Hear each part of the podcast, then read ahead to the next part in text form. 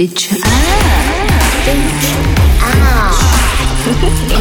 Bitch up. Oh my god, bitch up. Bitch up. 表酱，表酱，嗨，大家好，欢迎收听表酱，我是 Jess 我是鸟鸟。。对，我们今天两个人要来一起聊一个话题，就是关于长得不好看怎么去约炮。当然也会聊到很多，嗯，就比如说对身体和性的接纳呀，呃，羞耻感呀，什么是性感，怎么样才会自信，然后看脸这个事情要怎么办之类的。呃，那我先来讲一下我们为什么要聊这个事情吧。嗯，好，嗯，是因为我不是呃发起了一个社群嘛，叫“章鱼觉醒”，我们在里面聊很多关于亲密关系啊，嗯、自我接纳这些事情。呃，刚好呢，我上周末去参加了一个万圣节的派对，是那种私人家庭里面的 性爱派对了，就遇到很多好玩的事情。嗯，我就发在社群里面跟大家分享。嗯、当然也会说，哎，我想做一期表酱，但是不是很知道要从什么角度去讲，因为我不是很想直接把它讲成啊，又是一个很猎奇的经历，然后给大家录 这种。呃，当然我也很愿意讲了，但是我觉得光讲那个是，嗯，目前我不是会特别满意的，所以我就让大家、呃给我提供一些角度。结果发现很多人都会问类似的问题，就是说，哎，这帮人怎么可以做到对身体和性接纳程度这么高的？然后还有就是很多朋友自己也会说自己其实内心是一个特别可爱的人，但是又有很多羞耻感和自卑感。嗯、所以大家就我我就会发现哦，原来这是一个这么普遍的问题，所以我和鸟鸟就打算在呃这一期节目里面来，嗯、通过讲一些约炮的经历和或者是听到别人的故事和自己的故事这样的一些角度来讲长相和约炮，或者是和亲密关系和自我接纳呃之间的关系这样的一个问题。那你要不要嗯先说一下你参加的那一个家庭派对，它上面的人都是怎么样？然后他的身材是不是都跟你一样火辣？呃，因为因为其实我我只要一想到我要参加什么多批啊什么之类的，我就会觉得哦，会不会就变成一个那个身体的那个竞赛了？然后呃，我一想到说我我要跟很多人一起进行这种，我我第一反应就是这个，嗯。嗯，这个很好的问题，因为对我很多人可能会想象说这样的聚会会不会都是那种啊、呃颜值身材爆表的人？其实并不是。像呃，我其实去之前只认识呃主人和就是这个呃叫什么叫主人吧，听起来很怪，就呃。就他们两个和另外两个朋友，呃，他们就就这个男主人他真的就是一个很普通的一个程序员，就胖乎乎的，就像那种就电视里面典型的那些就是小胖子吧，然后但是很可爱。然后女生的话，我因为认识她很知道很多年，她很多年前还蛮漂亮的，但是现在现在也很漂亮，但是有点小发福了，但也很很有魅力的那种人。然后参加聚会的人年龄都在二十七到四五十都有，反正呃。就所以各种各种样子的人也都有，因为是万圣节派对，所以大家都会呃画着一些呃有一些装扮过去吧，嗯，然后说到身体的话，有那种有加大码加小码，各种都有，嗯，而且还有一个还有一个女生，她她其实是断掉两根指头的，然后她就因为刚好又是万圣节，她就把自己画的全身血淋淋的，然后专门给我们看说这两根指头是像像是被化妆出来。掉了的一样，然后大家就说啊，你怎么画的？后来他就说这两个是真的断的，就所以就是大家都对身体真的是非常就很 OK，还有一个女生就是那种。对对，还有一个女生就很真的是非常非常胖，但是她后来我到了晚上再晚一点的时候，我有看到她在跟一个人就是玩 SM 那种，别人打她呀，或者是他们怎么样玩。她就非常放得开，而且人也很 nice，就跑过来跟我们聊天呀，然后抱抱啊什么的，就一点都感觉不到他对身体。就后来就发现哦，原来可能是我觉得他可能会对身体感到不适或者是自卑。那、嗯万一人家根本就没有呢？嗯或者是说他可能也经过了一个很长的过程，从呃有点介意到现在怎么放得开？对啊，就是所以各种各样的人都有。呃，我就发现说，那个自卑或者是自信，也就是别人对，其实别人对你的那种看法，有的时候是很取决于你自己是怎么给别人传达这种信息的耶。就就像嗯刚才你说那个那个女生，她会拿她自己断掉的两个指头开玩笑，然后大家就有一个话题，知道怎么样去面对她的这个两个断的指头。然后那个胖乎乎的女孩，是她教大家说可以这样子去跟他一起享受别的东西，然后不用关注在他的身材上面的。但是如果比如说，如果我非常在意我的外表的缺陷的话，那别人也会就是跟你一起在面对这个难题，但是别人可能。从来没有受到过这种训练，就是呃，我发现很多人他并不是歧视残障者，他只是不知道怎么样去跟你的残障相处。如因为他这个残障，他可能非常深的。存在于你的生活中，然后你对他很多思考，或者是怎么样，你很知道呃他对你的意义，但是别人是第一次见到，然后他不知道怎么样去跟他相处，呃，很多东西表现出来就会显得不那么恰当，或者是怎样的，所以可能跟所有的人，但是对于漂亮的人来说，好像大家都习惯了，知道漂亮是会被接纳的，然后我会去接纳你的漂亮，嗯、所以就不需要经过练习嘛，所以漂亮的人总是会 更容易接收到善意，但是，但是。其实我我觉得、嗯呃都是需要练习的，嗯就是一个个体跟另外一个个体之间都是需要练习的。然后这两个人非常好的做，就是帮助大家去呃知道怎么样跟他相处。嗯，嗯但你有时候会不会觉得漂亮这个东西还是蛮主观的？虽然我们说，就是比如说我们的大众传媒、杂志、视频里面，大概对一个什么样的人是漂亮的人有一个有一个偏好，但是，嗯、呃，各萝卜青菜各有所爱是一回事。另外一，我想讲的是，可能自己主观上对于自己漂不漂亮这件事情，就可能跟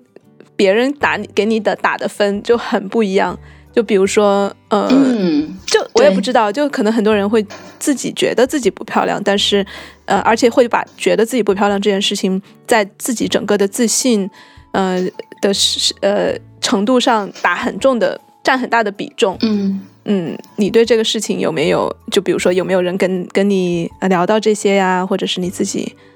哦，的类似的经历？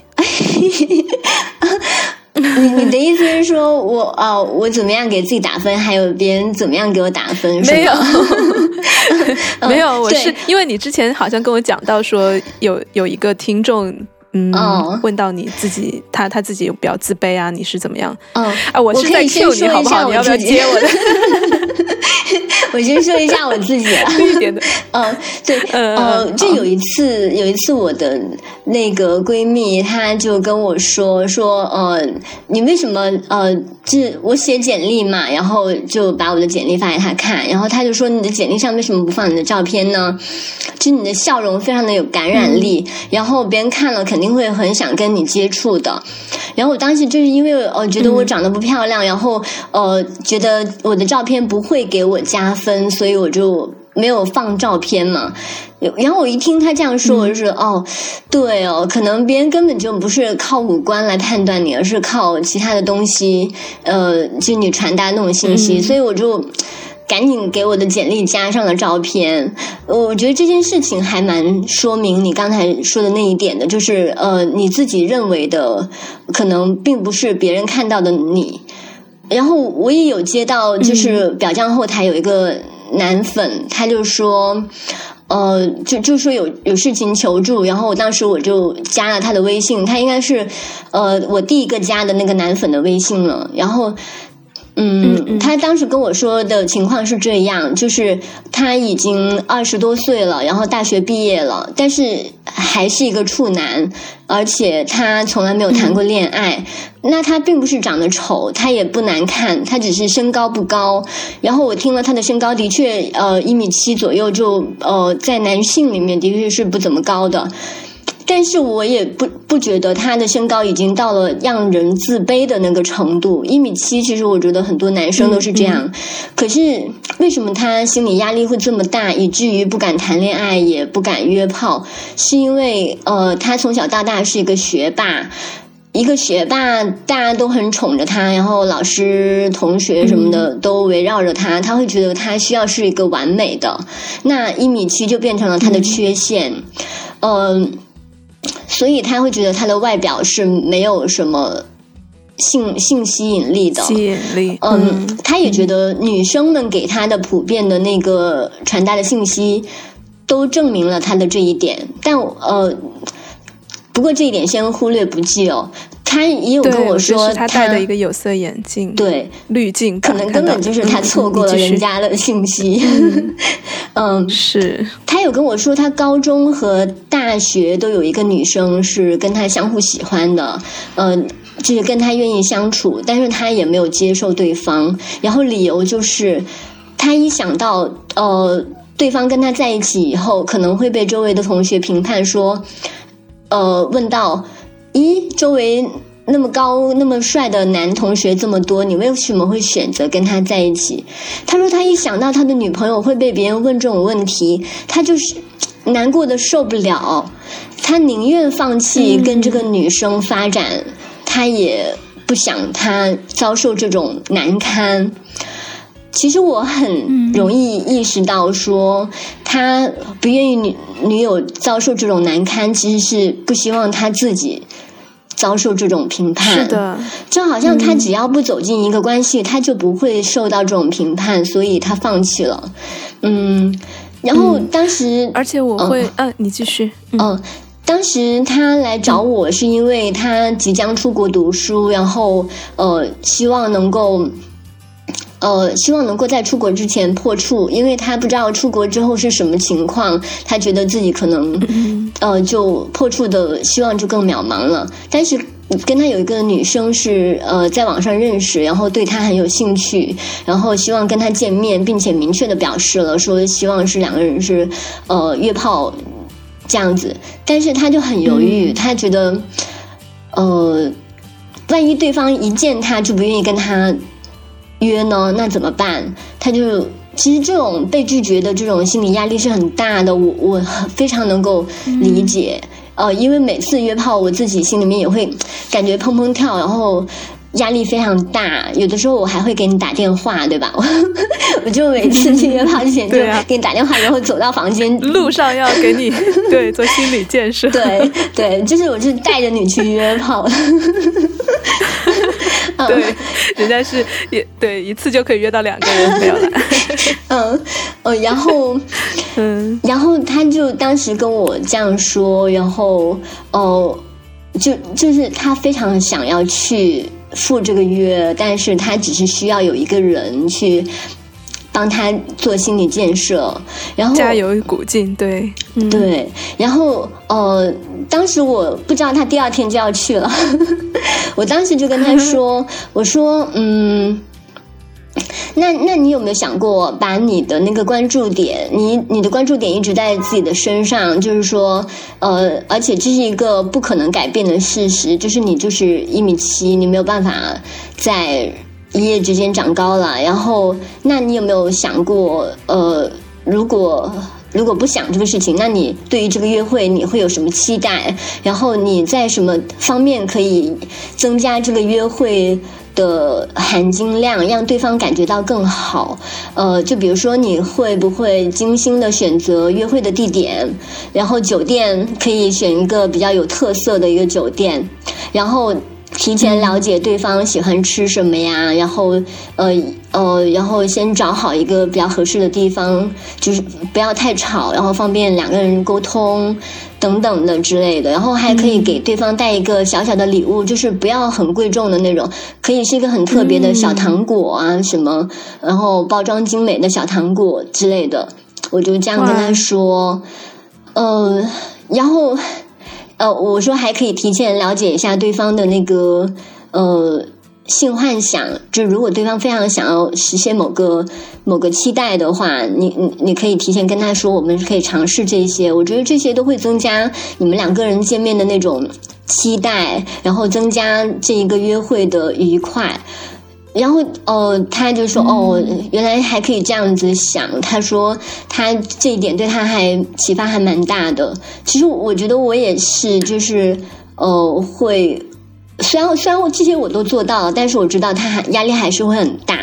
但是到了第二天晚上，他就发消息给我说：“鸟鸟，我终于不是处男了。”然后我就都开心，真的能够感觉得到他的那种开心。嗯，然后他就跟我说了那个具体的那个。过程，然后就说对方好像完全没有注意到他的身高这件事情，然后也没有觉得他有哪里不好，就是对他是完全的那种敞开，然后很接纳的样子，就跟他们在网上呃相处是一模一样的，就是那种，而且对方在性上面就是双方他们之前有过充分的沟通以后，就感觉哇，就是那种体验非常的好。然后，嗯，他跟我说的时候，感觉他的语气啊，什么那种那种情绪，跟前一天已经非常不一样了。然后，我就真的是非常为他开心。然后，我觉得他就是可能是一个好励志的，可能他身边并 对，就是很励志。但是，就是呃，今天和明天就完全可以，就是完全不一样的。这样一件事情，然后我当时就想说，那真的是我鼓励了他吗？可能也未必，他只是在，嗯，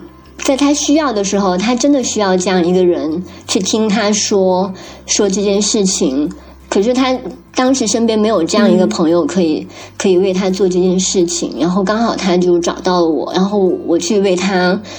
就像你你你为我做的那样子，去鼓励他，去听他说，然后又跟他一起分享他终于破处这件事情的喜悦。哎，我会觉得，嗯，有的时候我会觉得，哇，呃，能够为这样的一些人去做这件事情，就感觉非常的棒，就好像是自己，就他的突破就是我的突破，然后他享受到的愉悦，我也一样享受到了。一样这么棒，然后，但是经过这件事情以后，我真的是觉得说，像你说的，呃，就是别人看到的你，可能比你想象的要好很多很多。就通常自己对自己的那个评价，呃，会有很多的那个，嗯，负面，或者是从小到大累积起来的那种失望啊，或者是负面的评价太多，就有可能别人一一句话不经意的。别人说完了就说完了，但是对你来说，好像就变成了你长期以来对自己的评价。很很多时候会发生这样的事情。嗯，是的。嗯，像鸟鸟，我刚刚听到你讲这个整个过程，我觉得你真的非常非常的贴心，因为你给他的一些建议，首先都非常实用，然后让他可以做到什么。但是我觉得更关键的是，你让他，其实他。对你诉说的过程中，就像照一面镜子，他照到自己，嗯，就是他可能心里面有很大一部分被这种羞耻感所占据，然后他，但是他通过对你说，他把这个东西终于可以让自己被听见了，就是我确实是对于外表或者对于身高很自卑，然后我这种自卑。如果只是在我自己身体里面消化的话，我已经消化不了了。它大过我的概，就是它它已经不合理到很大了。我我没有办法看到我自己身上其他的地方，所以通过他对你这样讲述一下，他自己哎突然发现讲出来之后也没有可能没有自己想象中的那么可怕。嗯，然后包括刚才他讲你讲到说他很怕别人评价他评价他的女朋友说哎你怎么找这样一个人，呃而不去找一些高富帅。我觉得他不是害怕别人对他自己的评价，而是他内心里面深深的就觉得自己不值得被爱，不值得对，不值得被爱。这是真的是一种很深的羞耻感。就但是我们虽然说羞耻感这个在呃沟通非暴力沟通里面，他会讲说这是一种伪感受，就是哦羞耻感听上去是一种你感受，但是它其实是一种披着感受的评价。嗯就有有几种感受，它都是伪感受，就包括羞耻，包括嗯、呃愤怒，包括嗯、呃抑郁，他们都不是单纯的感受，而是它混杂了什么事情是对的，什么事情是错的，什么是好的，什么是坏的这个评价。所以羞耻就就意味着，好像我我我身为这样，我可能是错的，或者是我可能是不好的，就背后有深深的这样一个评价在。嗯，但是你一旦意识到这个评价本身就是就是不合理的，嗯或者就是嗯不不完整的，不是事实的全部，你就会意识到哦，原来我这个感受背后可能有别的东西，或者然后那我再来就就不会再困在羞耻这个东西的外表上了。对，我觉得你刚才说的那个披着感受的评价是非常对的，而且这种评价它通常都是很片面的。只是当我们当我们就是非常受到这种评价的那个控制的时候，其实很难去嗯关注自己其他的东西。嗯，我们会非常注意到自己，比如说我的我的裙子上面掉了个点，然后可能所有人都没看到，只有我们一直在遮掩它，然后别人只看到说我们穿那个裙子看起来很好，但是只有我们自己是真的，呃，会注意到那一个点，然后，嗯，但是我我会觉得说，就是他的这种焦虑其实是反映出来，就是嗯。整个所有人的焦虑，就是看脸这件事情，就是外貌这件事情，对于我们跟人接触的时候会带给我们的那种压力。嗯，其实就是尤其是嗯去约炮的，然后他使用社交网络的人。往往就看到社交网络上面那种非常完美的那种照片，因为现在很多人他都非常掌握这种、呃技技巧了，就是怎么样把自己拍的非常好看，非常的完美。然后的确是存在那种非常完完美的人，然后但是呃，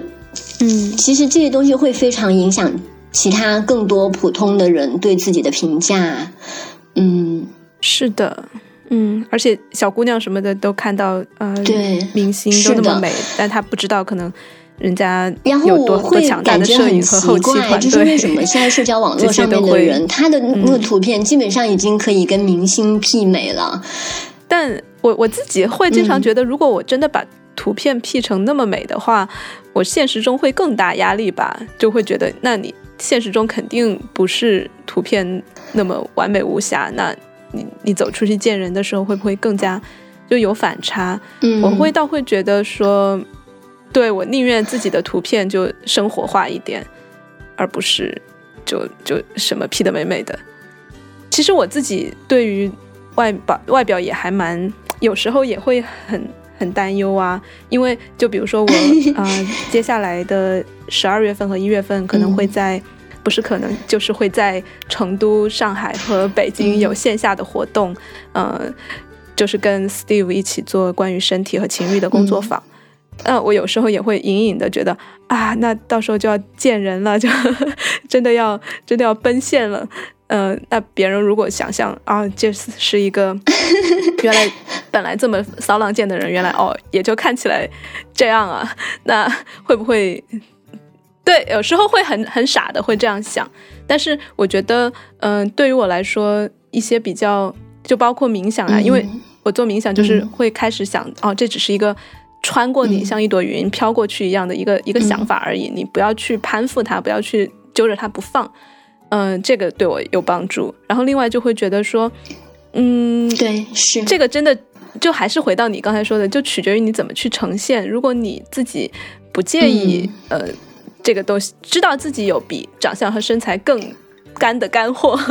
或者更更有魅力的地方，就不会完全被这些东西所限。我想讲的是一个还比较脆弱和私密的事情吧，就是嗯其实很长时间以来，就因为我在开始做表匠已经三将近三年了吧。嗯、也在约炮啊这样那样的，其实对外表还是蛮在意的，然后也会经常去健身房呀，然后就，呃，曾经觉得自己身材特别好，嗯也很很有信心，把这个把自己的很大的一部分的魅力放在外表上吧，以至于就还。就其实越多放在上面之后，你的安不安全感其实也会很强，就会说啊，万一有一天我我失去了这个身材，或者是我失去了这个诅咒这个外表，我会不会就没有人爱了？这个就会变成一个非常呃非常深的一个一个一个问题，一个一个担忧在 对在身体里面。然后后来就有有一点发展到嗯就各种肠胃也不好啊，然后也会。呃，到到后面就有点饮食障碍了，就觉得吃什么都好像不对劲，然后就有点有点吃不、嗯。吃不下，但是又很又就是很很不协调，有时候会吃很多，有时候会吃很少，后来就没有办法，就社交的过程中也会很担心自己会不会变胖啊，就就有一点到有点病理的状态了。但我现在就就会好很多，就是虽然嗯、呃就好像比以前稍微胖了一点点，但是我知道在别人肯定眼里看来也没有那么大的差别。要是在我以前，就会很担忧这种发胖啊什么的。但是我现在回想起来，就之前在整个三呃前三年前，就可能身材非常好的时候，其实心里面也没有停止过对自己的一些就是比较。稍微胖那么一点点的部位的嫌弃啊，就我现在回想起来，那我如果回到之前的那个身材里面，可能还是会，如果不不停止对自己的批判的话，那依然会感到不满足。所以我觉得，与其说去减肥或者是追求最好的身材，不如说，嗯，那就那就试着接受，就此刻自己的身体是什么样子的。嗯，我觉得嗯这个就就真的是非常，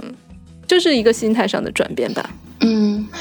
嗯，其实我一旦想到说我要走出去，就是作为袅袅存在的话，我会觉得很焦虑。有一段时间我也很焦虑，我会觉得，呃，大大家。都在后台说要我们发照片，或者是发什么身材的照片啊，什么之类的，然后一直在问说那个腿是不是云老师的，然后能不能看更多。其实我会有感觉到这种焦虑，隐隐的在我们三个人里面都存在，只是我们很少有去讨论它。然后，嗯，对我们其实没有很多的去讨论这件事情，但是我们都很，呃，就是。呃，就不约而同的，其实都知道，大家都不希望说，呃，我们是，就就就就是作为真人被大家认识，嗯，然后就有一次，我们其实是想给大家推荐一件挺好的内衣的，但是嗯嗯，我当时就比较拒绝说有我自己真人穿着拍照这件事情，嗯，因为我我我我其实，在做表匠的三年里面，我也胖了十斤，对我也胖了十斤，就是之前我真的是那种，呃，就是约炮的时候完全不会为自己的身材担忧的，呃，而且，嗯。但但是在我发胖以后，在我发胖了以后，我是真实的感受到了那种压力，然后嗯，包括我之前很羞耻的把我的那个内衣照发给你们看，然后。呃，我就自己一边发一边批评自己说：“哇，我好胖，我要赶紧减肥之类的。”就每次发我发照片，我现在都已经不知不觉养成这种习惯，就是一边发一边批评自己的身材。哦，嗯我听到都替你心疼，就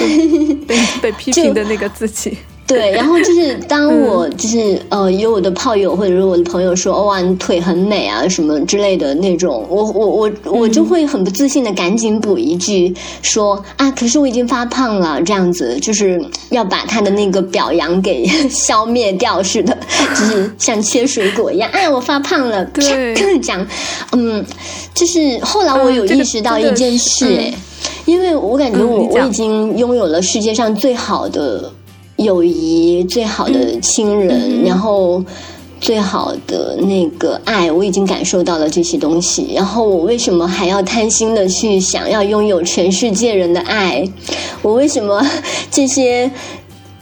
Jazz 和袁老师，还有菲菲和 Lit 的爱还不足够让我爱自己？然后我还要非要得到十几万、二十几万，就是所有人的爱。嗯，就是其实看脸这个事情，它可以说是非常客观的存在。就是我们可以想象说，这个我也有跟那个男生说了，我说你可以想象，你走进任何一节地铁车厢。上面一定有百分之九十九的人是你不愿意跟他做爱的，就仅凭外表来说，你都不愿意跟他做爱。就是不管你自己自自不自信，你都会有这种选择。然后别人也是一样，他也会觉得，某些人也会觉得说他不愿意跟你做爱。所以这个事情不管怎么样都是存在的。就是再漂亮的人，他也会担心这个。他担心的不是全世界的人爱不爱他，他担心的是他爱的那个人爱不爱他。所以我们也只要去追逐我们爱的那个人的爱就好了。我们只要找到那些愿意跟我约，然后愿意爱我的人就好，都不需要全世界的人都来爱我，然后不需要全世界的人来上我。嗯，对，我觉得这 这一点对我来说，对我来说真的是呃比较解放了。就是我不需要得到所有人的爱，然后我可以承受别人的嫌弃。哎，我我真的是发现很多话你要直接的对自己说出来，就是你可以承受别人的嫌弃吗？那如果你可以，OK，那就好，那那很棒。那首先要为你自己可以承受这件事情鼓掌，而不是说，嗯，我要为那个嫌弃而自卑。对，嗯嗯，是。而且我发现好多人都有这种，就其实包括胖不胖啊，美不美啊，真的太主观了。就像。就像我我比如说我此刻告诉你你真的不胖，或者是你此刻告诉我你真的不胖，说不定我们都有点听不进去，都真的真的是自己在跟自己过不去了。我觉得包括不管是胖的这件事情，还是其他，就包括我们是就是章鱼的社群里面也有很多人讲说啊自己比较自卑啊什么的。然后，但是别人夸他一百句，可能他好像都在心里面建起一堵防火墙一样，就是那那些话越不过那个防火墙，落不到他心里。然后他自己也可能很少接受赞美，自己也很少赞美自己，所以是而而且就习惯于去听那些批判，然后那个东西是熟悉的，所以就一听就觉得很很落落在自己心坎里。哦，对啊，我就是胖，或者我就是不好。但真的就是赞美和。呃，感恩这种事情太少了，也是为什么？这也是为什么我们在那个群里每天都要习惯感恩嘛，就发一些不管是感谢别人还是感谢自己的话。我也希望通过这样的方式，就让让庆祝啊，让赞美啊这种看起来特别不要脸、恬不知耻的一些行为 啊，尤其是赞美自己就好美啊，好，嗯，就真的是打心底里的这种东西，然后把那堵墙慢慢的。把它降低一点，然后以至于别人的赞美也真的落得到自己心里面去。嗯，我觉得这个是真的很重要的。但是我跟你说，如果我在你这里听到一句赞美，然后转转身就要回去现实里面，我的爸妈、我的男友、我的闺蜜，他们都在挑剔我的话，我是不可能把你这件这句话当真的。他们就就就是就像是你给我一颗露珠，它马上就消失在太阳底下一样。所以环境非常的重要，哎。然后我在你的章鱼社群里面待着的时候，我会感觉。大家的那种赞美啊，那就是也其实没有很多赞美。现在大家都在感恩，对吧？可是我觉得会在这样的一个环境里面，它最大的以前我会觉得，呃，进你的那个社群一定非常骚浪贱，然后。只是嗯，我会觉得在你的社群是一个能够容纳骚浪贱的一个社群，但是现在我发现不是，就是你的社群是一个让大家感觉到安全的一个社群，就是仅仅因为这一点，我就会觉得它已经是世界上非常缺少的东西，就是大家都会在里面感觉到说，我不管写什么，然后哦，我是在别的地方不能写的，是别的地方所不接纳的一个我被。我放到了这里，然后慢慢的生长，然后这个生长它是非常有意义的，它就像是就是力量那种力量就会慢慢慢慢增大。其实我我会觉得有这样一个环境很重要。大多数人他因为缺少这样的环境，他是不相信爱的，他也不相信说有人爱他，有人会因为。有人，可很多人可能会对他说：“你没有胖啊，呃，你刚刚好啊。”但是只有在这个安全的环境里面，别人会对他说：“你胖了，但是我还是很爱你。”就是你胖了，但是你不会失去我。然后我并不会因为这个事情而在意，我在意的是我跟你在一起这个关系。然后我觉得这种连接真的是非常让我觉得很很很需要的，就是。哦，就是我之前不是公布了我的一个个人微信，然后只有女孩子她会在我的那个评论里面，我有问大家一个问题，说呃，现在困住你的一个词是什么？然后我有印象，就是有好几个女孩子她说的其实都是关于外部的评价的，就是呃，她。或者是会说那个环境对他的一个束缚，他觉得在那个环境里，他接受到的是负面的东西，然后他觉得那个环境不能容纳真正的自我，他不知道这个自我到底有什么用，因为那个环境如果不接纳的话，他就没有用处，他只能去在表面上做好一个角色，比如说我是女儿，我是妻子，哦，我是一个什么什么工作者，我就要做那个角色需要做的事情，那这个。真正的自我怎么办？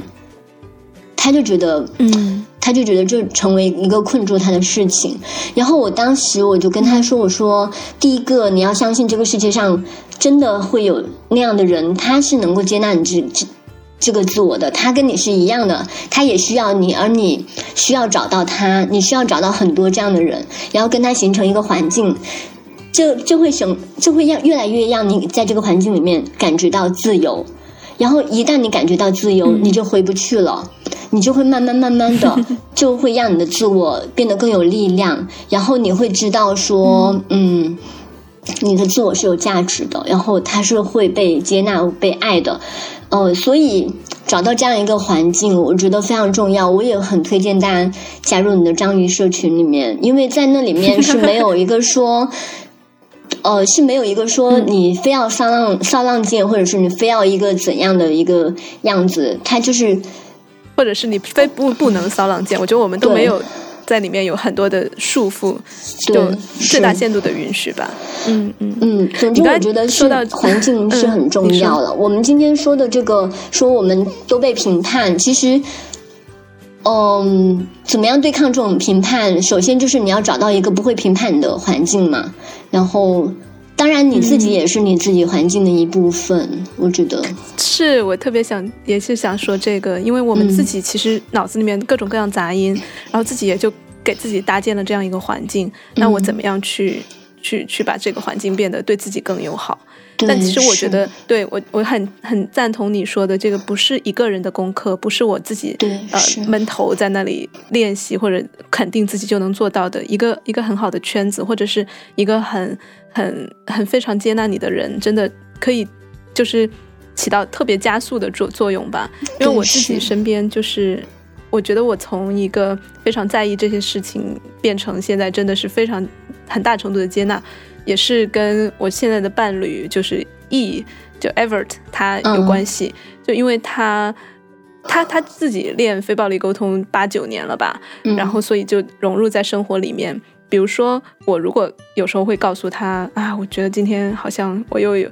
呃，我觉得我有点胖啊，怎么样？他他其实不会说去马上安慰你说啊，你其实不胖，或者是他也不会说，就算你胖，我也爱你，就是因为他觉得这两句话。背后都是什么？就就预设，对对，因为他说，其实你不胖，背后的意思就是，那你现在觉得自己胖这件事情是不 OK 的，你现在的担忧是没必要的。嗯，而他是他他会觉得说，那你既然担心自己现在有点胖，那这个我现在先肯定你的这个感受，我先确定说啊，我听到你了，然后你这个担忧可能可能背后可能是嗯，对于。被接纳，或者是嗯跟人有连接的这个需求，那我们就来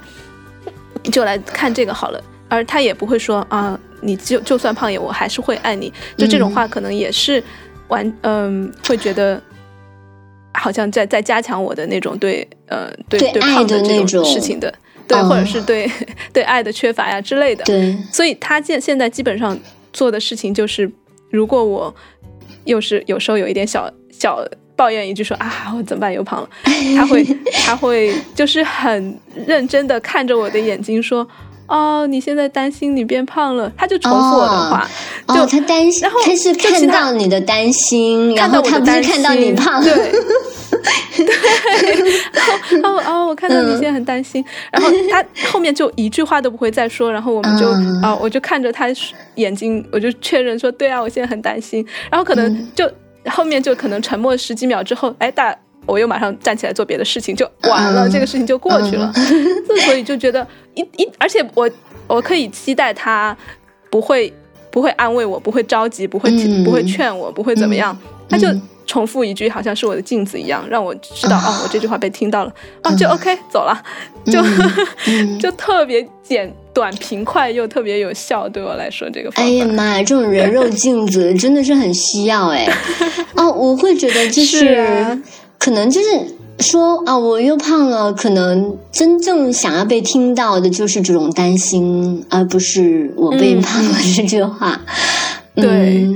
而且真的，一旦这个担心被听到，其实后面你自然就知道自己其实还是被爱着的，就不需要嗯。在口头上再加一句“我还是爱你”之类的了。OK，就是倾听本身就是爱了。对呀，对呀，我觉得就是，而且他他能听，他也不去不去 fix 你，我觉得这一点很重要。就是好像大部分人都很很很喜欢去给建议嘛，就啊啊，那你可以就最烂的就是那你可以去减肥啊，然后不太烂的就是啊你你要接受自己啊。但但我觉得就听到说你很担忧，这个真的对我来说特别特别，就感觉立马一股暖流，嗯，就那种感觉，嗯，就很开心。对，其实，嗯，而且其实我们，我我我以前其实也是这两年才知道说人的身材它是。高矮胖瘦啊，什么？因为呃，我们家里面的人都非常的高，然后呃，像我弟弟他就是那种模特的身材一样的，就是呃，我是我们家里面比较丑的了，然后又比较矮的，然后你 也蛮高，好不好？嗯，然后我会感觉，因为其实人的眼睛里面常常看不到别人，他只看到模特。所以，所以突然就会就会觉得模特那样子是对的，但是哦，就是你你也参加过那种什么混裸桑拿，然后我们就是我就算我们没有出国，然后不可能参加那种什么天体营、天体趴，但是我们也会呃，北方也有哦浴室嘛，也有那个浴室，然后南方也有桑拿的嘛，其实也会能够看到各种各样的人的身材，我觉得。就是要多看一些这种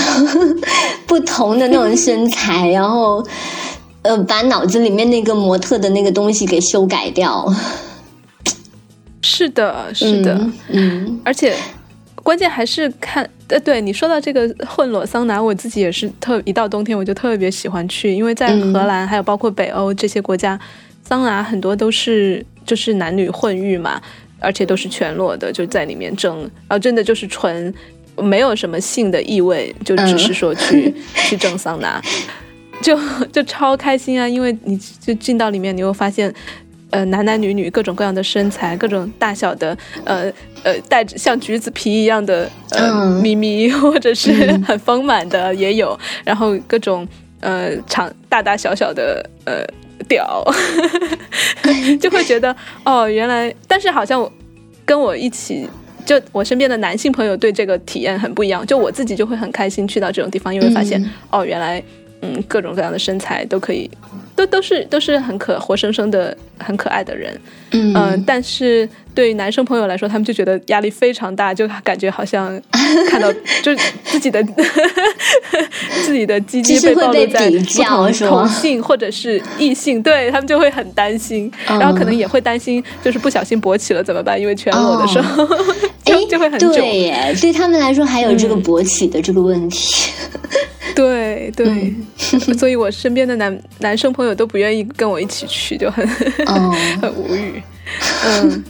但我觉得这个真的，对你就会发现，包括不只是这种全裸的桑拿了，包括一些，比如说我自己有时候去，我去一些什么性爱俱乐部啊什么的，嗯，以前也会没去之前也会觉得啊，这个地方是不是都是那种超级火辣的人？但其实不是啊，就大部分，尤其是中年人特别多，就可能，呃，而且当时有还遇到一个一个呃女人中年女性吧，嗯她就、呃非常的就能够感觉到她很自在，然后她就她就告诉我说，呃，一旦你的呃你你过了四十岁之后，你就会发现你你特别的享受你的身体，而且就特别享受性这件事情，因为你嗯再也不会对自己很苛刻的评价了。然后我就觉得哦，原来是这样。但但我觉得其实是不需要等到四十岁就可以做这件事情啊。嗯，嗯嗯嗯，可是为什么他能够说得出来说，一旦你到了四十岁，然后你就会比较自信、比较自在？嗯，我觉得不会，我觉得会是需要练习的，就是自信是需要练习的，因为。哎，我觉得伤害人或者是否定人是不需要练习的，而爱，而爱爱别人或者爱自己都是需要练习的。我现在越来越确定这件事情了。然后，嗯嗯嗯然后就是我，我最近也是在泳池里面，就是泳池的浴室里面，然后看到很多那种中年、中老年的女性，她们就是那种身材，其实大多数都会肥胖啊、下垂啊、走样啊，就是。层喜欢峦你用那叠嶂，个词叫然后层峦叠沟壑很深，对对对，有很深的沟壑。国家地理，对，然后，但是大家好像就慢慢已经习以为常了。然后，哦、哦，我会我会还蛮享受他们对自己身体的那种习以为常的，就是，嗯，我我我觉得但我不知道哎，因为嗯，你讲，我觉得，呃，好像就是我们其实是在我们衰老之前，我们是没有做一个功课，就是去预习，当我们失去了年轻，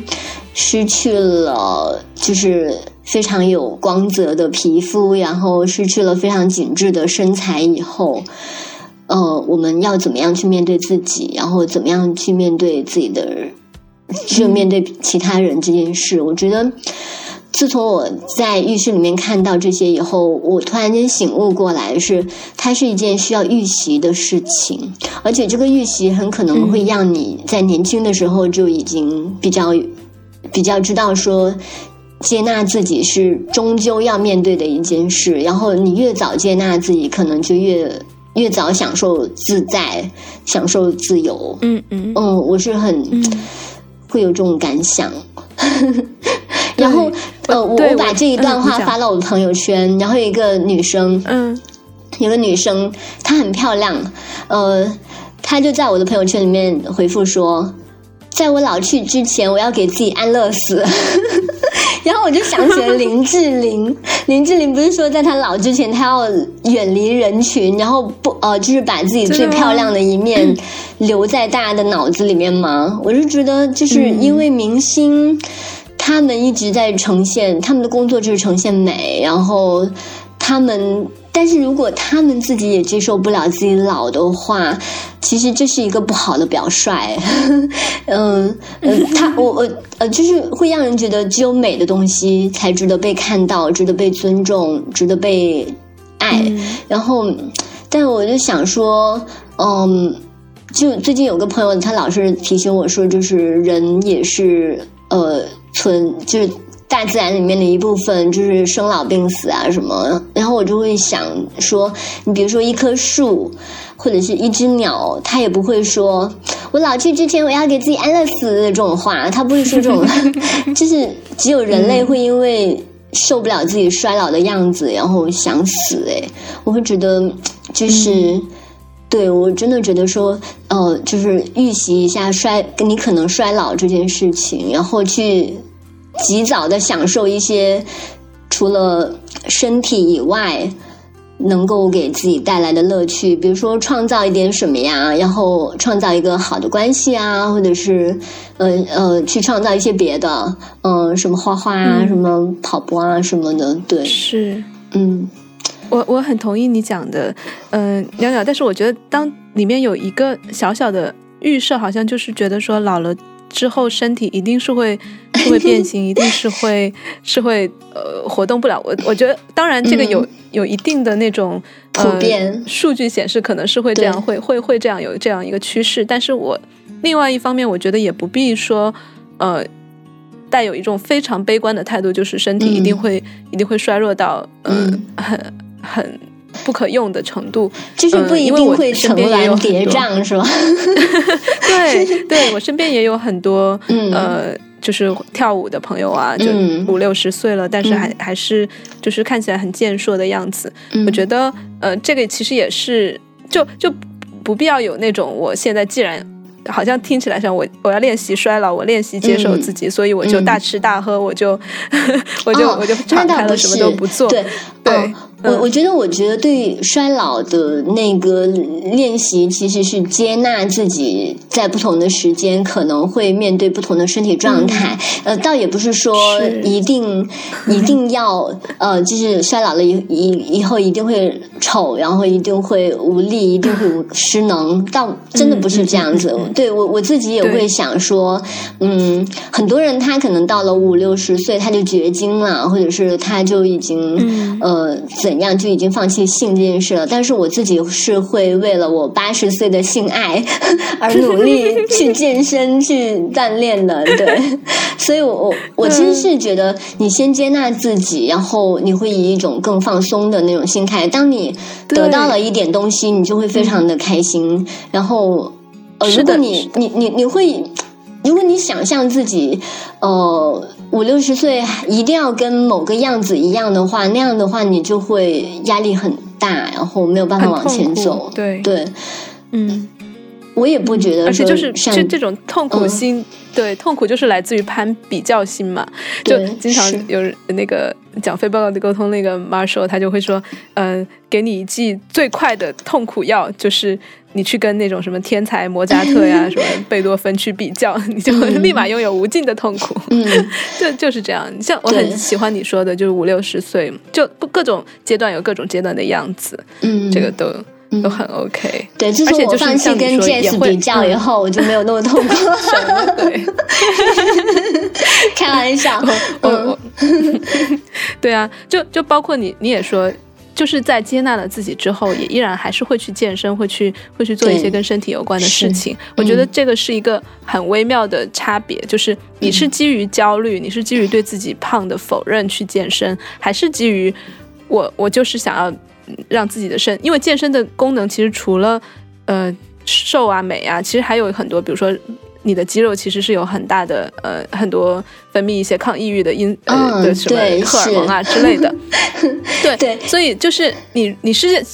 是因为真的想让自己呃变变成一个更呃健康的人，还是说我真的很我如果不去健身，我长胖了我会产生焦虑，我想要去消解这个焦虑，我才去健身。我觉得这个真的很大差别。嗯嗯嗯，而且就像呃，我也看一些呃健身博，就是一些书嘛，他就会讲说，你其实应该首先问自己第一个问题是，如果我去健身，呃，它的结果不会让我变瘦，也不会让我变、嗯变什么蜜桃臀、变紧致，嗯我还要不要做这件事情？包括你去呃吃一些健康餐之类的，我如果不不会让我有外表上的变化，我还还会不会去做这件事情？我觉得这是一个非常好的问题。嗯嗯，嗯其实这很像张小雨他说的一个思想实验，就是如果把健身它啊能够携带的那种、呃，就是附加的价值都全部提前给你。就比如说你吃一颗药丸就可以呃 有蜜桃臀，嗯然后保持这种身材不会变，那你还会不会去健身？哦，我问了自己这样一个问题，然后我就觉得我还是要去健身，我还是要去游泳，因为我就很享受你跟地心引力对话的那个过程，嗯，就是而且是感受到自己身体的那种过程，我会觉得那个很好，就是你会在里面发现一些别的乐趣，嗯。嗯，我觉得就是括包括跳舞什么的也是，嗯，对我就是想先进行一个阶段的那个健身，然后再去学一些舞蹈之类的。哦，嗯，然后但是但是我我常常想说，哦，我多久之后我可能拥有怎么样的身材？我可能会有一个蜜桃臀。那我要，那我就想说，哎。那我要等到我拥有蜜桃臀以后才开始自信吗？难道？然后难道呃一定要我减了十公斤，然后我才能自信起来吗？那我既然知道我可能会有，或者是我知道我不会有，那我为什么？但是我也知道自信是我想要有的，那我为什么不现在就自信起来？我非要等到我拥有什么才开始自信？那不是扯淡吗？嗯，嗯，对啊，对啊，而且而且没有，我觉得，而且我想说的是，对啊，你就就真的是人很容易，一旦有了执念，就是啊，我我我好像，比如说臀部不太满意，我要去嗯丰臀，然后就身体其他部位就被你忽视了一样，就比如说你有你有很漂亮的胸啊，嗯，然后对啊，就 好好吧，嗯。就因为一旦一旦就人可能很很容易放大，就是一些负面的东西，嗯，然后就就不去看不到其他，而且其实这种放大看起来是一个很很焦虑、很自卑的一个表现，其实另一种程度上是一种很自恋的行为，就是你、嗯你把太多的关注点放在自己身上，而且是自己身上的局部、特别小的一个部分，是。然后这个时候你其实，在每一秒钟你在担心自己，比如说肚子上有肉或者盆屁股不够翘的时候，你就错过了身边就是那个当下发生的无数的细节，嗯。无数的信息量非常大的美好的东西，比如说此刻的空气很很好，或者是天很蓝，或者是你你身边周围的人只需要你的关心，这些嗯。当你在每次在批判自己有一些些负面思想的时候，你都错过了所有的这些，就是所以一定程度上是一种自恋。嗯嗯，嗯其实我我会觉得说，如果你从这种，我我也不知道应该怎么说。其实，如果身处这种自恋里面的人，他会觉得他要从自己开始，然后先改造自己，然后才才有资格去享受那些，因为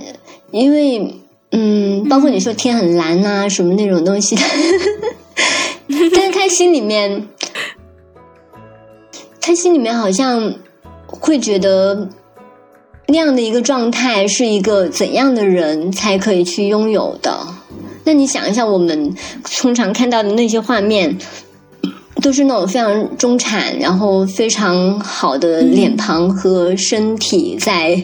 蓝天底下。没有，嗯嗯，我我明白你的意思，你就会觉得说。这个想法会不会太奢侈？但哦，我我不是觉得太奢侈，我我是嗯说，我是说，大家真的真的很难从那个自恋里面出来，是因为他脑子里面的画面是你必须要有一个什么样的东西，你才能去享受某些东西。但是我会觉得大家可以把这个画面换掉，就是以你把那个很完美的那个样子在蓝天底下享受，换成你自己在蓝天底下享受。呃，他嗯。就是这种画面你，你有意识的去换掉以后，就会就像我说，大家要多去公共意识看一下各种各样的身材，然后把你脑子里面对那种非常标准的那个身材的东西给 PK 掉，呃，然后看清这个现实，然后其实其实会让自己放松很多，哎，嗯嗯。是的，嗯，嗯，其实这些 这些画哦，嗯。不好意思，我又打断你，你讲你讲，没事、嗯。没事嗯，对，有的时候我会觉得这就是所谓的自信的刻意练习，就是把你脑子里面那种一直在控制着你的那种画面，呃，我们通常说是执念，但是它有的时候它是非常具体的一幅图画、图像在你脑子里，你想象自己是一个拥有密，你想象某个场景。是一个怎样怎样的人才能去做那件事情的，但其实是你自己本身去做，它也没关系。呃，你自己本身去做，把这个画面换掉以后，你就会觉得自己没有那么大的压力，自己不一定要成为某个样子。嗯，哎呀，说的有点抽象，可是我自己就是这么做的，真的。就是换，呃，替换这个画面是吗？嗯，对，然后我会准备很多的具体的话语去对自己说，哎，就是当你退怯的时候，当你怎么样的时候，就比如说，如果我去约炮，然后对方质疑我，呃，觉得我不好，呃，那我要怎么样去回答？就比如说，如果。如果我是那个男生，然后哦，对方嫌弃我矮或者是怎么样，那我就跟他说，哦，我是身高不高啦，但是我可以，呃，哦，但是我可以怎么样怎么样，嗯，哎，那我就具体说一个例子，就是最近有一个我认识一个女网友哦，她自己我看了她。发胖以前的那个照片，哇，真的是超美的，就是身材也很好，然后脸蛋也非常的可爱，嗯，但是我看到的她呢，就是长胖了三十斤，哎，然后呃，其实整个人的气质都会发生很大的变化，而且就是会，嗯，呃，就是会变得像路人一样，你不会特别去看她，然后。然后他就说有一个男生一直想约他，他不知道要不要去，因为他一直对自己已经很不自信了。他在社交网络上 PO 的还是他发胖以前的照片嘛，然后就会有很多人想约他。然后他说那个男孩还不错，但是他实在是不自信，然后就约在了一个电影院里面。在电影院里面，对方想拉他的手，但是他一直在跟我发短信 求救。就是说，哦，对方要要都已经在电影院了，他对方都已经愿意拉他了，他可能心里还是觉得不自信，是吗？但是他其实放在电影院里面，是因为他想隐藏自己，那他就会面临一个问题，就是灯亮起来以后怎么办？嗯，就是你越拖，那个时那一个面对面的时刻，对你来说就越艰难。我会有感觉的。其实我觉得去看电影未必是一个好的一个选择，但是他后来还是约了约在电影院里面，然后嗯，然后然后就是对方他一直在跟我发短信说，嗯，对方说要一会儿要去见面，问我说，呃，要要不要留下来，要不要呃今晚约一下之类的。那我怎么回答他？我说那你自己想不想？然后他说我想，但是我我又。但是我又很担心，很担心对方会评价我，嗯，然后我就说，呃，那你这样吧，那你先不要想说，呃，他多么的欢迎你，多么不在意你胖了这件事，那你直接去想，第一，你你到底想不想跟他约？如果你想约的话，那你就要想一一一件事，就是如果对方说，哦，那我们还灯亮起来以后，他说。啊，那我们还是不要约了。那这个时候你要想一句具体的话，你要对他说什么？他说我不知道要跟他说什么。我说，那如果你非常想跟他约的话，那你就要说，哦，没关系啊，哦，我们不约也没关系。那我们要不要先去喝个东西什么之类的？那如果啊想到这里了以后，那你要再想，如果他还是拒绝了，那你怎么办？就是你一步一步的想说，你怎么样去应对那个那些具体的东西。你其实不会那么的担心，当那个，因为其实很有压力的时候，你是非常抗拒那个画面出现在你脑子里面的，你非常抗拒，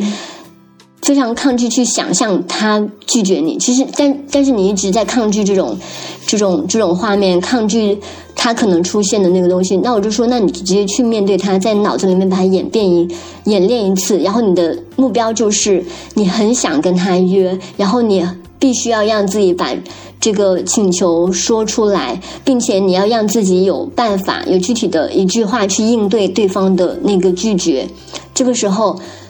你其实压力不会那么的大。因那比如说是，如果如果对方看到我真的很胖，然后对方说啊，那我们还是不要那个。但是这个时候我可以化解，我说虽然我很胖，但是呃，我还是很希望跟你去喝个东西或者是什么，呃，就是呃，其实我觉得你可以展现你其他的一些东西，你可以接纳，你在这个时候你把对方的抗拒先接纳过来，然后嗯，让事情往前走，而不是停留在那里，任由对方去评判你。因为，因为两个人的关系实在是一个流动的关系，你任何时候你都可以反客为主，你不要把自己永远的放在一个我被他评判，然后我很胖的那个位置上。嗯嗯，是。啊，后来他喜欢们就去你这个，就是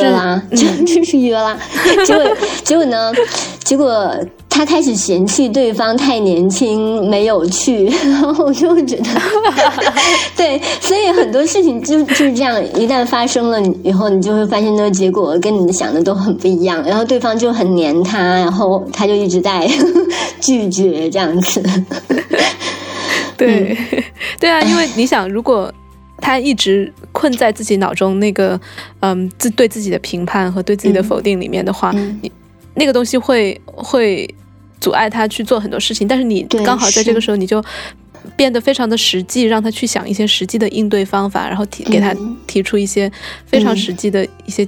建议，嗯，然后他就那个东西就马上把他拉回到他正在处的当下，而不是只是停留在他脑子里面了。嗯，然后就像你说的，这个互动也会产生，就是我们其实是很难控制这个互动最后会走 走向什么关系的。对，是的，是的，嗯，我会觉得 所以后来那个男生有没有过来找你找你问怎么办？哦，没有啊，我 不认识那个男，生，但是我后来我就说，我后来呃说不定你你可以同时收到两个粉丝的来信，结果就是同一件事情。我后来在那个社交软件里面看到那个男生，哦，真的是很帅，就是看起来那个样子非常的棒。然后，但是就是每天晚上在他的社交软件里面留言说：“你怎么不回我？你怎么不回我？” 后来我就想到说，其实你演练的，你在脑子里面演练的时候，你可以问自己这样一个问题：第一个，你非常担心的就是你被拒绝，那你可以想你被拒绝以后你要怎么应对；第二个就是你要想，对方如果其实每个人都是从自己的需求出发的，就是你想约对方，是因为你真的很想，呃，要某个关系，然后要享受亲密，要需要性等等的。那对方呢？嗯对方是想要从这个关系里面得到什么？他想要得到的未必是你担心你没有的那些。呃，就是他可能想的也是性啊，然后想要的是亲密呀，然后想要的是感受到就是被接纳呀。那你怎么样去？那那这些东西跟你担心自己胖有什么关系？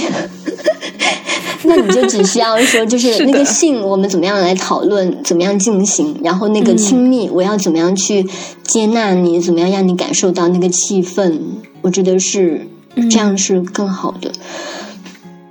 我觉得像我们刚才所有的聊天，其实都是在开拓一个思路，就是 从简单的呃那种负面评价对自己的嗯不认可，怎么样通过各种各样的角度、各种各样的维度、层次和和需求，或者怎么样。呃，关注自身，或者怎么样把关呃重点放在对方，或者放在当下，就各种各样的途径，你有有没有发现，好像是对，可能之前对对自己的评价像是一个一个很大的一团乌云，然后我们从各种各样的角度去、去把它播散。我觉得对啊，这个我就很开心啊，我们可以通过这样的聊天来，希望能够回回答到大家的一些问题吧。嗯嗯，对，哦。然后会不会有很多人，他他要去约炮之前就来找我们？可以啊，还有可以开一个那种专享约炮前的那个呃打气服务。好吧，好吧，嗯，对啊，就是呃鸟鸟鸟，就就有有那种什么鸟鸟加油站，男人男人的加油站，女人的什么美容院，美容院，OK，嗯，对，就是什么真的真的，我觉得，因为其实你之前也一直在说想做这样的一个服务嘛，就是嗯比如说大家有什么事情，然后做成一个语音版的小秘密的感觉，就是给你打半个小时的电话，然然后你可能提供的其实就是这些啊，就是倾听，就是呃，如果他需要的话，给他一些比较实际的小建议，对，或者就是对，就听他聊跟他聊一聊，让他知道，哎，自己的这些羞耻或者是脆弱的东西都是 OK 的，都是可以嗯被听到、被接纳的。然后他自己慢慢的就会也会。就当身边的有人对你温柔相待的时候，自己对自己也就不会那么苛刻了。对。其实我做起来吧，发做起来现吧，你。我发现我真的是，嗯、其实是很愿意去倾听别人，然后也愿意去接纳这些东西的。然后然后我在，因为最近有加了非常多的那个粉丝，然后我发现大家对于这一个需求也非常的，就是因为他们身边真的很少有人能够聊这些，不管是男生还是女生，然后他们都很缺少这样一个环境，甚至是具体的这样一个人，嗯，所以，所以，呃，常常是，比如说我访谈完一位嘉宾，然后他。呃，就会觉得他这方面的东西以后都可以跟我说了，就是他 就会一直在跟跟我更新他的一些最近的那种机遇啊什么，我会觉得呃很开心。我是从一个你最基本、最底层的一个最深层的一个需求。这一方面来开始倾听你，然后认识你。其实我自己觉得，说我倾听完你的事情以后，我已经跟你是一个朋友了，因为我见证了你的一段一段故事，然后我也会，就是我会很珍惜这一个时间，然后我也愿意把这个空间给大家。就是当你来我这里，呃，去诉说你自己的想法，还有你的一些困惑或者是故事的时候。我会很珍惜他，然后也愿意给你这个一个空间，让你感觉到安全，然后感觉到被接纳。如果你需要的话，我当然也愿意给一些小的建议。嗯，对，嗯，我会想要做这样一件事。嗯，做吧，做吧。而且其实，嗯，我能理解，就是你的时间精力也有限，像倾听这种事情，其实也还是蛮蛮费精力的。然后，所以我觉得，对啊，做做一个这种嗯付费版的语音小秘密，也是大对大家来说，也是对你时间和精力的一个认可吧。其实我觉得付费这件事，我以前是蛮排斥的，但是我现在觉得付费它是你对自己的负责，哎，就是呃，当然，金钱是一个投票，就是你为自己想要说的这件事情投票，它值得吗？它值得，嗯，呃，值得别人来倾听吗？如果你觉得，对对对，是的，嗯，所以我觉得，而且也是一种对对对方的尊重了，嗯，对，而且我觉得真的觉得是一个尊重，而且是一个，呃，会会让，就比如说你如果完全免费当一个树洞的话，可能对方就会期待你有更多的回应，然后他却什么都不不付出，然后预设你的时间是无限的。那这样的话，其实到最后你也会很累，而且对方其实也不会珍惜。如果他没有没有付费的话，嗯，对，其实我我觉得这是一个投票吧。就是如果你认为这一个时间是值得的，那你就其实就是用用用自己的付出来为自己的那个需求投票。因为你很可能会，比如说，呃，花个几百块或者一千块去住一个酒店，或者是去约个炮，但是你不会觉得自己的这些烦恼是值得花费金钱去处理的。那我就会觉得，那就，嗯，嗯，那就不要。对，这个也对，这不要。嗯，就是 你需要自己心里面做一个比较。对，嗯，你是愿意去。去呃消费，还是愿意跟自己有这样一个呃为为为自己的那些问题，然后呃做一个处理。我觉得自己需要做这样一个选择。嗯嗯嗯嗯。感觉这一期是一个广告呢。对啊，我就觉得就是硬广呀。对，欢迎大家来下一个知识星球，然后加入章鱼觉醒的这个呃小社群。嗯，对，因为我觉得我们可以提供不一样的服务，就是在这个社群里面，大家更多的是一个，因为通过每天非常微小的一些嗯。感恩呐，或者是嗯，关于亲密关系的事情的分享，这是一个积累的过程。嗯，但如果你有对更具体的一件事情，想要很及时的得到倾听，你可以去找鸟鸟来，嗯，打一个电话。对，好的，行。那我们，我我我其实最近有参加一个摄影展，然后我有看到就是。呃，那些女摄影师镜头里面的那些人的身体，然后我其实有想过要把自己对于身体的一些焦虑，还有我外貌的一些焦虑，可能要做一个作品，像一个仪式一样的去把那些焦虑展现出来。当我只是作为我自己的原本的样子站在面前的时候，大家可能，我感觉我我会失声哎，我会不知道怎么样去应对那些评价。但我如果为我自己的身体做一个定义或者是什么的话，我会觉得，呃，我的身体本身就是一个一句话语，然后想要把它呈现给大家这样子。然后我也想，就是，嗯，我之前是有想说，请我的一个摄影师朋友来帮我拍照啊，或者是怎么样的，嗯，但是我会觉得我当时还没有非常的理解我的身体，然后我觉得我会需要先，就是大概去为我的身体做更多的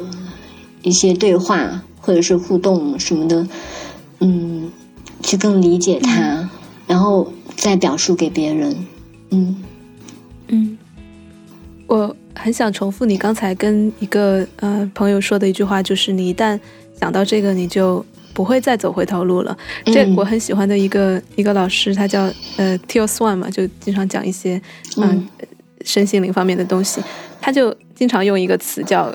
诅咒，就虽然诅咒听起来是一个很很负面的词，他就他经常说：“我此刻诅咒你，呃，再再也走不回去之前的 那些那些东西。”他说：“你一旦看到这些，你就不不可能再看不到。你一旦体验到，呃，你一旦像你刚才讲的，你一旦想要开始关注自己的身体，你就被诅咒了，你就再也回不去了。就这是一种很甜蜜的诅咒。嗯，我觉得这就是这样的，这是一个祝福。”对对，带着，因为诅咒听起来就是一旦一旦被下了这个咒，你就你就会一直在这个路上走下去。对，好，好吧，我们今天要不要就这样？嗯，好。我说，自从丽特给我们开始做那个呃音频剪辑以后，我会感觉就是每一次做节目的时候，好像他都在旁边听一样的。丽特爸爸，丽特爸爸又要辛苦他了。这这一期比较长，嗯，但我觉得还是非常有价值的，我很很喜欢。然后也希望大家，呃，对，如果有更多爱，我这里再打一个硬广吧。就是如果大家需要需要做，就是很想要，嗯，在实际生活中去通过一些练习来接纳身体，然后来自我探索的话。希望大家关注我，或者是关注 Steve 的嗯公众号，或者是嗯。播客，因为我们接下来会在成都、上海和北京做这样的现场的呃